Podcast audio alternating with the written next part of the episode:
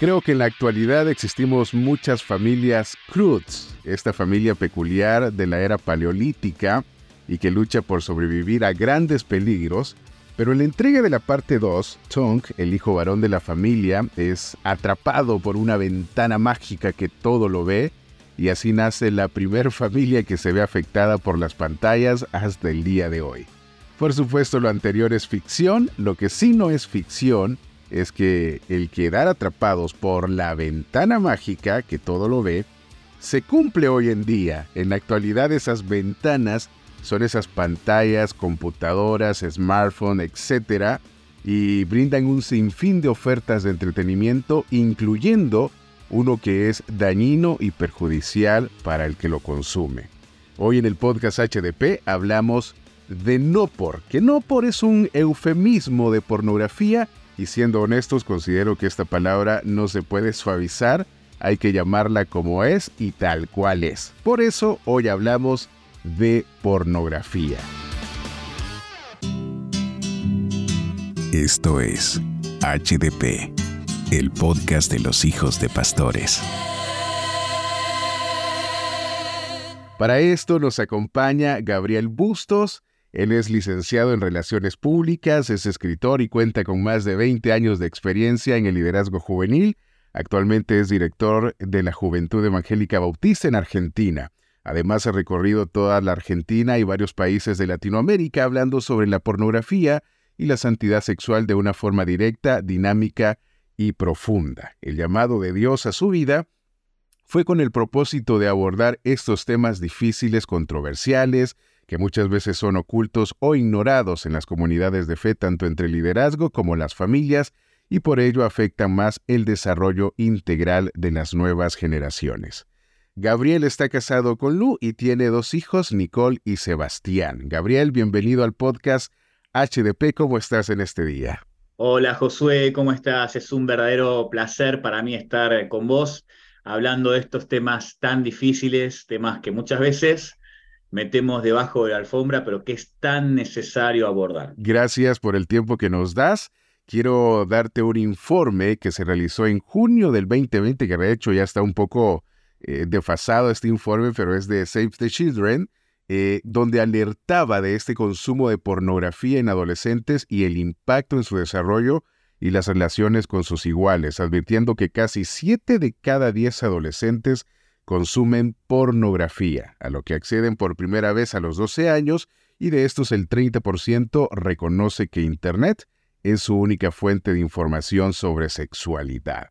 Ahora, como este podcast está enfocado en los hijos de pastores o familias pastorales, mi querido Gabriel, cualquiera puede entrar a este mundo oscuro de la pornografía o estamos blindados los que somos hijos de pastores o estamos en el ministerio. Lamentablemente tengo que decirte que nadie está blindado, nadie está exento, lamentablemente, ¿no? De consumir este tipo de contenidos. Claro. De hecho, en las conferencias que damos, eh, casi en la introducción, cuando comenzamos a hablar de estos temas, una de las cosas que digo es que por supuesto, consumen las tiernas ovejitas del Señor que no tienen ningún tipo de responsabilidad ministerial, pero también consumen los que están en el ministerio de la adoración, los líderes de jóvenes, los pastores, los misioneros. Es un tema que lamentablemente eh, afecta a la iglesia en general. Es un tema que la afecta de forma mm. transversal. Por supuesto que no es el mismo nivel de consumo en el liderazgo que en la gente que, que, no está implicada en ningún tipo de ministerio, pero aún así los niveles de consumo de pornografía son altísimos. ¿Crees que el estar en el ministerio como que te frena un poquito y, no te desatas? ¿O cómo, cómo, por qué haces esa diferencia entre los que están en el ministerio y los que no? No, yo no creo que el ministerio frene. Yo lo que creo es que en líneas generales una persona que está en el ministerio debería ser una persona llamada por Dios y si la persona efectivamente empieza a trabajar a nivel ministerial, es una persona que eh, uno crea a priori, así es, eh, yo creo que en su mayoría, está en un nivel de relación con Dios tal que hace que determinadas cosas no sucedan en su vida. Ahora, la realidad es que por la misma dinámica del ministerio y porque yo creo que una de las peores cosas que nos pasa como cristianos se llama religiosidad, que según mi punto de vista es el peor cáncer que podemos sufrir como iglesia. muchas veces incluso en el ministerio nos alejamos de Dios. Y entonces es a partir de ese alejamiento de Dios que surge no la pornografía, surge cualquier otra cosa que forma parte de, de mi talón de Aquiles, ¿no? Entonces, no es que el ministerio te blinda, lo que te blinda es la relación con Dios. Digo blindar usando las palabras que vos estabas usando recién, ¿cierto? Sí, sí, sí. Entonces creo que lo que de alguna manera genera anticuerpos, no frente al porno, sino frente a todas las cosas, es nuestra relación con Dios.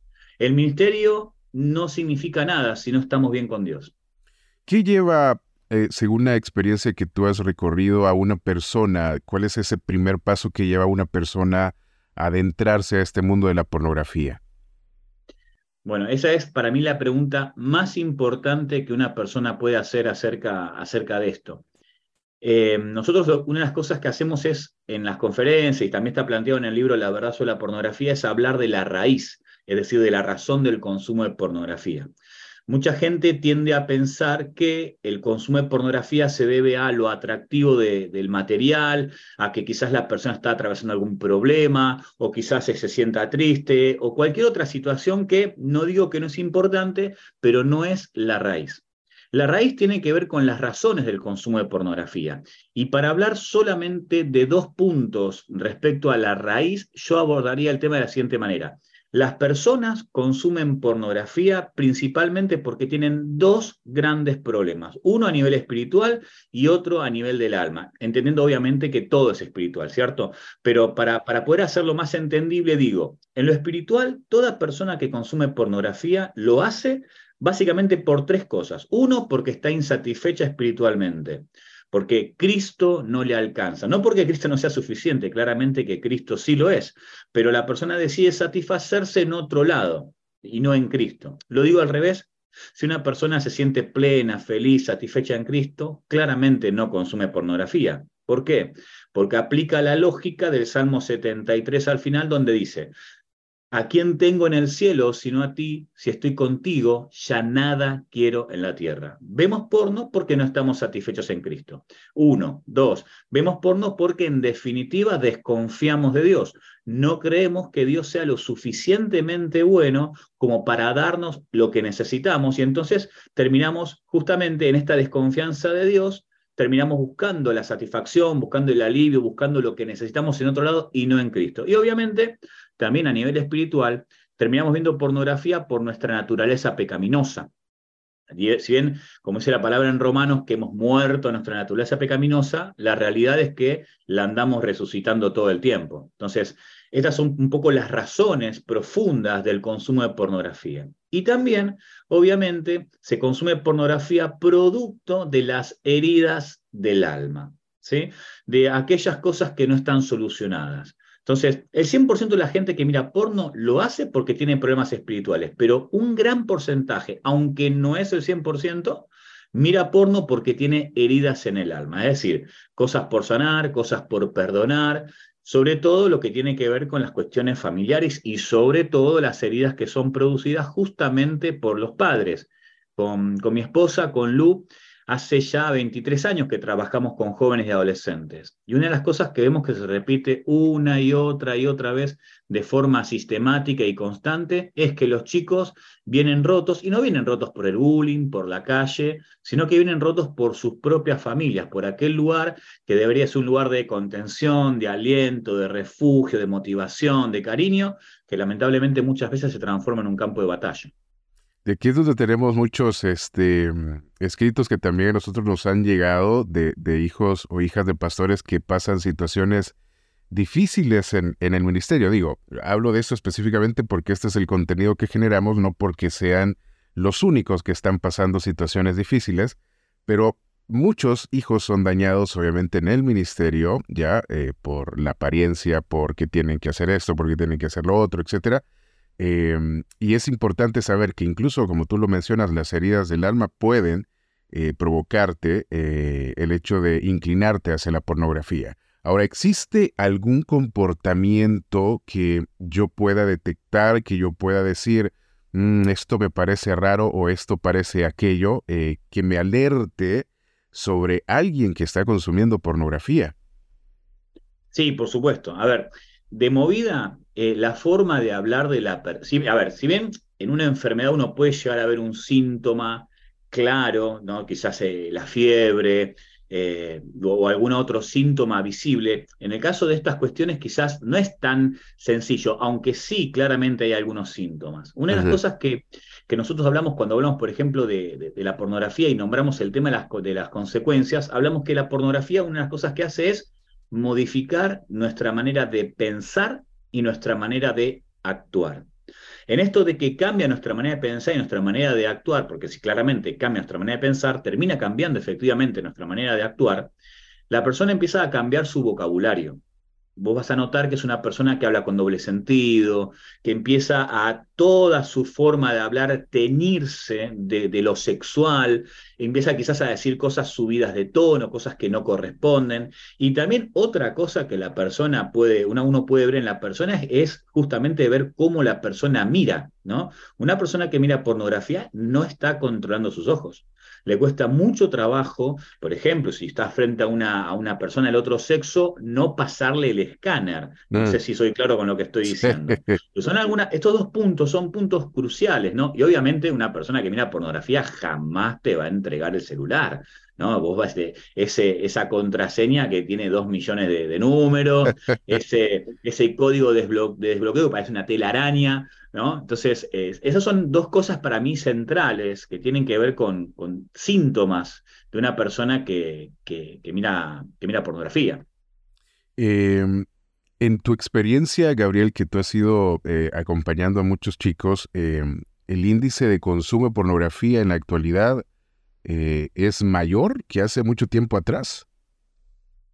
Mira, nosotros hicimos dos trabajos de investigación, uno en el libro El abrazo la pornografía, que es del año 2018, y otro en 2021 a través del movimiento Tabú. Los números, las cifras, si bien el público o el público al cual abordamos no fue el mismo, porque en el libro El abrazo de la pornografía eh, fue público cristiano evangélico, pero muchos de esos no estaban, no, estaban congregándose, no estaban en una buena relación con Dios.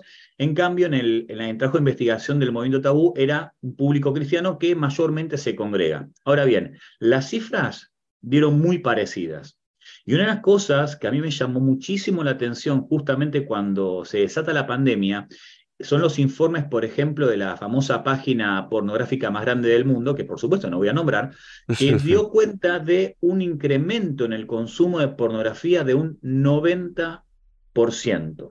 ¿Sí? Eso fue lo que informó en, en los primeros digamos, 15 días, 20 días de la pandemia. Todo eso desató, por ejemplo, en nosotros que empecemos a trabajar muy fuertemente y mucho más que antes en este tema. De hecho, mm, la cantidad de, vivos e Instagram y sobre todo Zoom que hice durante la pandemia no, no, no, tiene, no, no tiene comparación a lo que pasó antes. Y de, producto de eso iniciamos un curso nosotros desde la Juventud Bautista, se llama Restauradores, justamente para preparar personas que pudieran ayudar a otros a salir a pornografía, porque nos empezaron a llover casos de personas pidiendo ayuda si nosotros miramos nuestras manos y no dábamos abasto.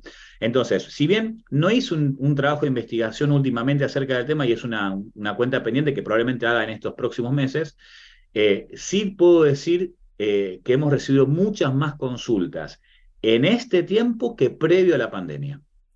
Sí, este, este tiempo es muy apremiante y, el consumo ha aumentado. ¿Por qué consideras tú que la iglesia todavía no se preocupa mucho por abordar este, este tipo de temas, que todavía lo vemos como algo tabú, como algo ahí distante que no podemos tocarlo?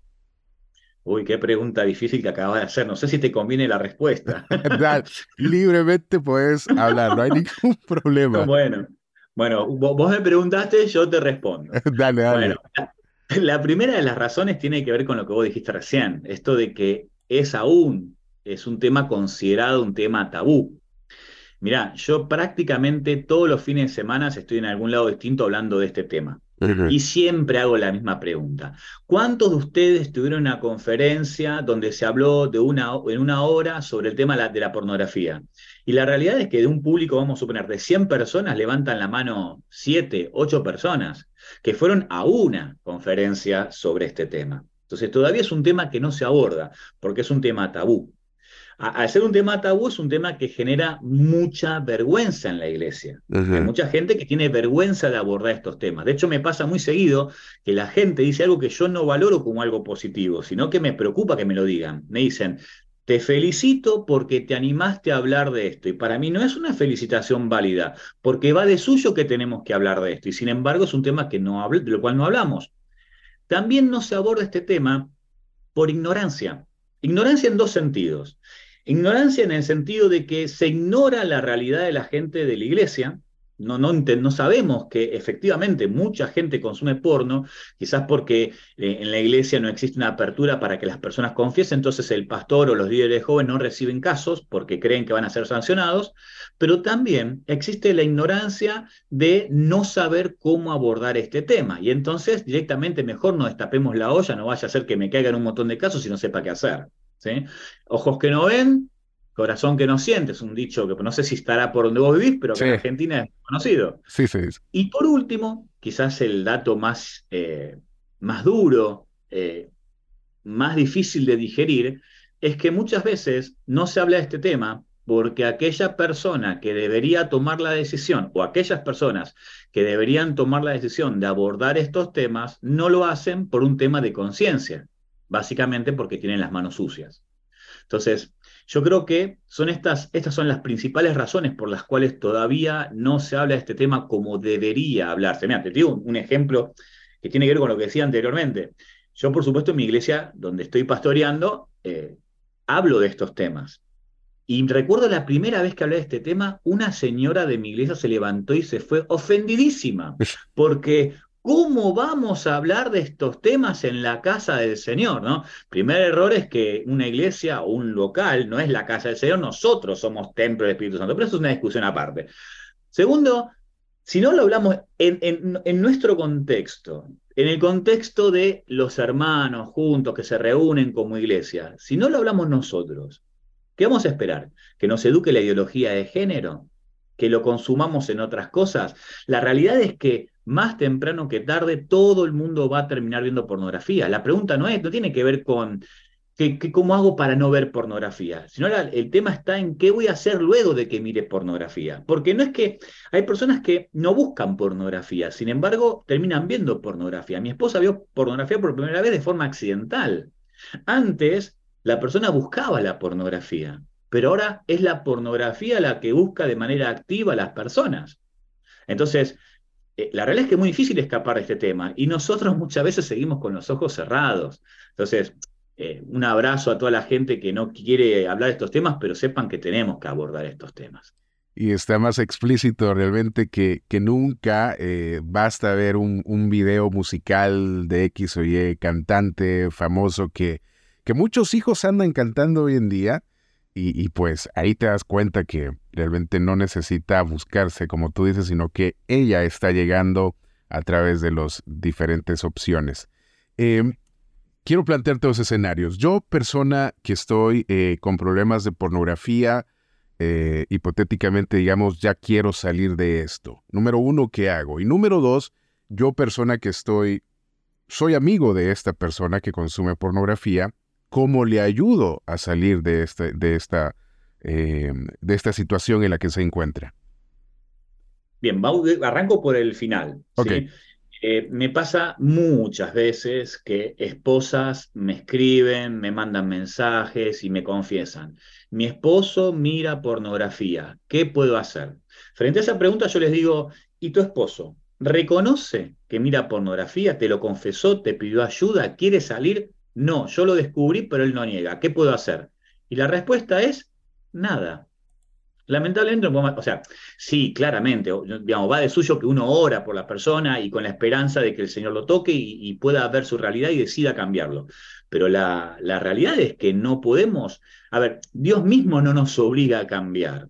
Entonces nosotros no podemos ponernos en un rol de, bueno, voy a tocar un botón, te voy a decir tal cosa y vas a cambiar. Siempre tiene que ver con la decisión de la persona. Entonces, como amigo, como líder, como esposo, como esposa, si la otra persona no pide ayuda y no reconoce que está en problemas, además de orar, que es súper importante y, súper necesario, no podemos hacer nada. ¿sí?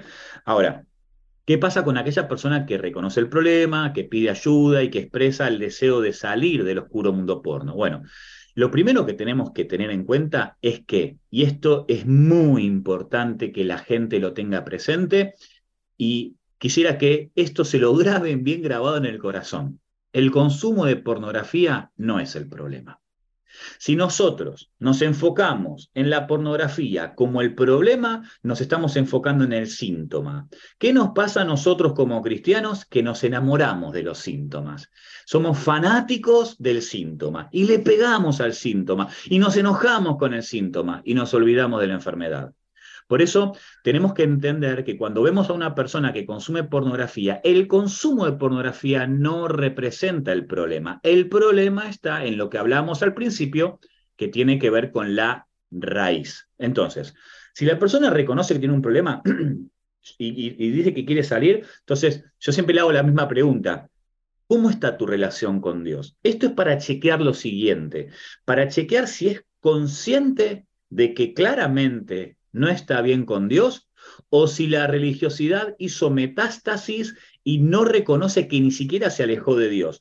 Porque lamentablemente muchas veces nos pasa que la actividad, el trabajo ministerial reemplaza la relación y terminamos creyendo que estamos bien con Dios cuando estamos súper lejos. Entonces, esa es la primera pregunta. ¿Cómo está tu relación con Dios? Si la persona reconoce que efectivamente está mal con Dios, ok, vamos a empezar a trabajar en lo que hay que trabajar, en tu reencuentro con Dios, en que vos vuelvas a empezar con Dios. Si es una persona que tiene responsabilidades ministeriales, a esa persona no hay que machacarla, no hay que pegarle, no hay que castigarla, hay que restaurarla. Entonces, en este cuidado que vamos a tener con la persona, vamos a sugerirle y pedirle que por un tiempo no digo que abandone el ministerio, pero que se tome un tiempo prudencial para, no para dejar de consumir, sino para reconectarse con Dios. Entonces, si yo me reconecto con Dios, va a ser mucho más fácil que deje de pecar. De, permitime un pequeño paréntesis. Hacemos un trabajo social en la iglesia muy fuerte con niños de entre 5 y 12 años. Y en este tiempo nos, nos vino una persona, un niño de 12 años, que se manifestaba homosexual venía con las uñas pintadas, muy amanerado. ¿Qué hicimos nosotros? Mi, mi propuesta para todo el equipo fue, este chico no se va a ir de este lugar el tiempo que esté sin saberse y sentirse amado por nosotros. Nunca, jamás me enfoqué en el síntoma. Y entonces, ¿qué empezamos a trabajar? Su relación con Dios. Lo amamos, lo abrazamos, le hacemos chistes, jugamos con él. Resultado, ya confesó que quiere dejar la, la, eh, la homosexualidad está leyendo libros que le damos nosotros, nunca le dijimos que deje la, homosexualidad, que se arrepienta de eso, ya va a llegar el momento, porque lo que nos importa a nosotros es que se encuentre con Cristo. Ahí está el punto. Y es el mismo trabajo con una persona que consume pornografía. Mirá, vamos a la raíz. Tenés que, en vez de satisfacerte en el porno, satisfacerte en Cristo. ¿Y cómo se hace? Bueno, empezamos a trabajar en eso, en, en que aprendas a confiar en Dios, a que vos puedas romper en el nombre de Jesús todas las ataduras que se generan producto del pacto que vos haces cuando miras pornografía. Porque, nos guste o no, estemos de acuerdo o no, detrás del oscuro mundo porno hay demonios. Y por supuesto también trabajamos lo que tiene que ver con la sanidad interior. Entonces, esto de movida. Después, por supuesto, existe esto de ponerle filtros al, al a los dispositivos que tiene y un montón de cosas que tienen que ver con el proceso para seguir la pornografía y un montón de tips que podemos tener en cuenta. Que si vos querés, podemos avanzar esto en otro momento o cuando vos quieras, que hay mucho para decir. Pero en principio, este es el primer, el primer paso que tenemos que dar. Tenemos que ir a la raíz de forma profunda. Excelente. Y la raíz, parte de, de, lo que muchos hijos de pastores eh, pasamos es eso, es el hecho de por haber nacido en un hogar cristiano, en un lugar donde hay una posición de ministerio, pues como que automáticamente nuestra relación con Dios ya está eh, en automático conectada con Él y que tenemos una relación con Él cuando no somos conscientes de que cada uno tiene que invertir, tiene que esforzarse por conocer más al Dios del que le han hablado, y eso sucede muchas veces en, en las familias pastorales. Mi querido Gabriel, ¿qué le dirías tú a ese hijo, a esa hija de pastor que eh, quizás ya topó, digámoslo así, ya topó, y sí quiere, quiere salir de este, de este mundo oscuro, em, pero de repente en quién apoyarse, en quién buscar, en quién salir, eh, dejando a un lado a Dios, que es nuestra fuente, obviamente, para poder reconectarnos y salir de todo esto, pero en personas que de repente cuesta conseguir esta persona de confianza eh, que nos va a ayudar y nos va a empujar y no va a ser un eh, chambrerío de la situación en la que me encuentro, ¿qué le dirías tú a ese hijo hija de pastor? Bien, lo primero que le diría es que hay esperanza, ¿sí? que del pozo se sale y el barro se limpia, que no importa el tiempo que haya estado en el pozo, no importa lo profundo que haya caído en el pozo, del pozo se sale y el barro se limpia. O sea, la, la mugre que, con la que uno sale, ese pecado que me persigue, eso Dios lo perdona. El primero de Juan 1.9 dice, Primera de Juan 1.9 dice que si nosotros confesamos nuestros pecados, Él es fiel y justo para perdonar todos nuestros pecados y toda nuestra maldad. Estoy seguro que todos los hijos de pastor, todos los cristianos conocen de memoria este versículo, pero tenemos que entenderlo y vivirlo. Dios nos perdona, Dios nos restaura. Y esto que decíamos para mí es fundamental. Tienen que pedir ayuda tienen que pedir ayuda, tienen que confesar. Por supuesto que duele la confesión. Muchos no están de acuerdo, muchos van a decir, no, pero si yo cuento mi problema, el otro día se entera toda la iglesia. ¿Puede ser que exista una persona que sea un poco chusma? Sí, puede ser. Todos hemos conocido a alguna persona que tiene, tiene flojera de labios. No hay ningún problema.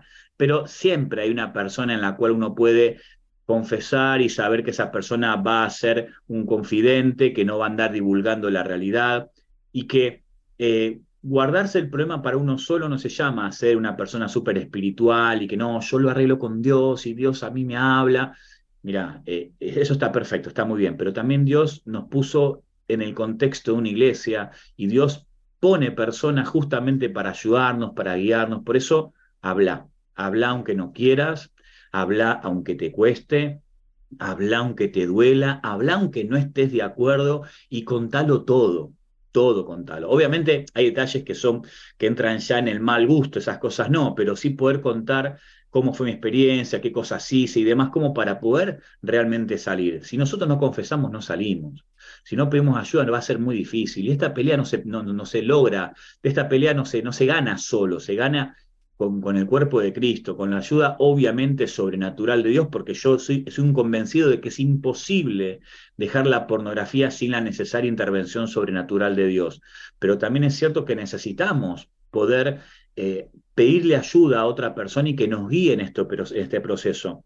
Una de las cosas que nosotros eh, brindamos, eh, es un curso que se llama Exit, que está pensado para eh, personas consumen pornografía y nosotros le planteamos la posibilidad de que tengan un tutor, o sea, una persona que le esté constantemente encima, atrás, para pedirle cuentas y demás. Y el rendir cuenta no es una, bueno, una vez cada 15 días nos juntamos y charlamos. No, la rendición de cuentas es diaria. Lo que proponemos es un sistema de mensajes de todos los días de WhatsApp, donde la persona rinde cuentas y le va, le va digamos, brindando al, tutor eh, un número de su abstinencia. Por ejemplo, si empieza hoy es el día número uno, si no mira porno, si no, no se masturba, es 1-0. Y así hasta llegar, por ejemplo, a 7-0. 7 días en abstinencia, 15 días, 30 días y así.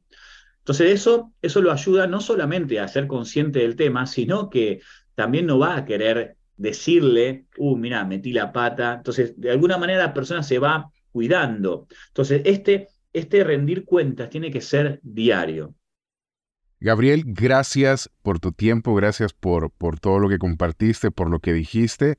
Sé que va a ser de, mucha ayuda para los hijos e hijas de pastores que están en este eh, oscuro mundo de la pornografía. Muchas gracias, Josué. Gracias por, el tiempo, por la invitación. Y bueno, este, a toda la gente, gran abrazo. Y para aquellos que están luchando con esto, pidan ayuda. Del pozo se sale, el barro se limpia. El podcast de los HDP es posible gracias a tus aportes. Si deseas ser parte de los que siembran para que continuemos, accesar a contenido exclusivo y ser parte de nuestra comunidad segura para hijos de pastores, ve a Patreon y búscame como Josué Castellón.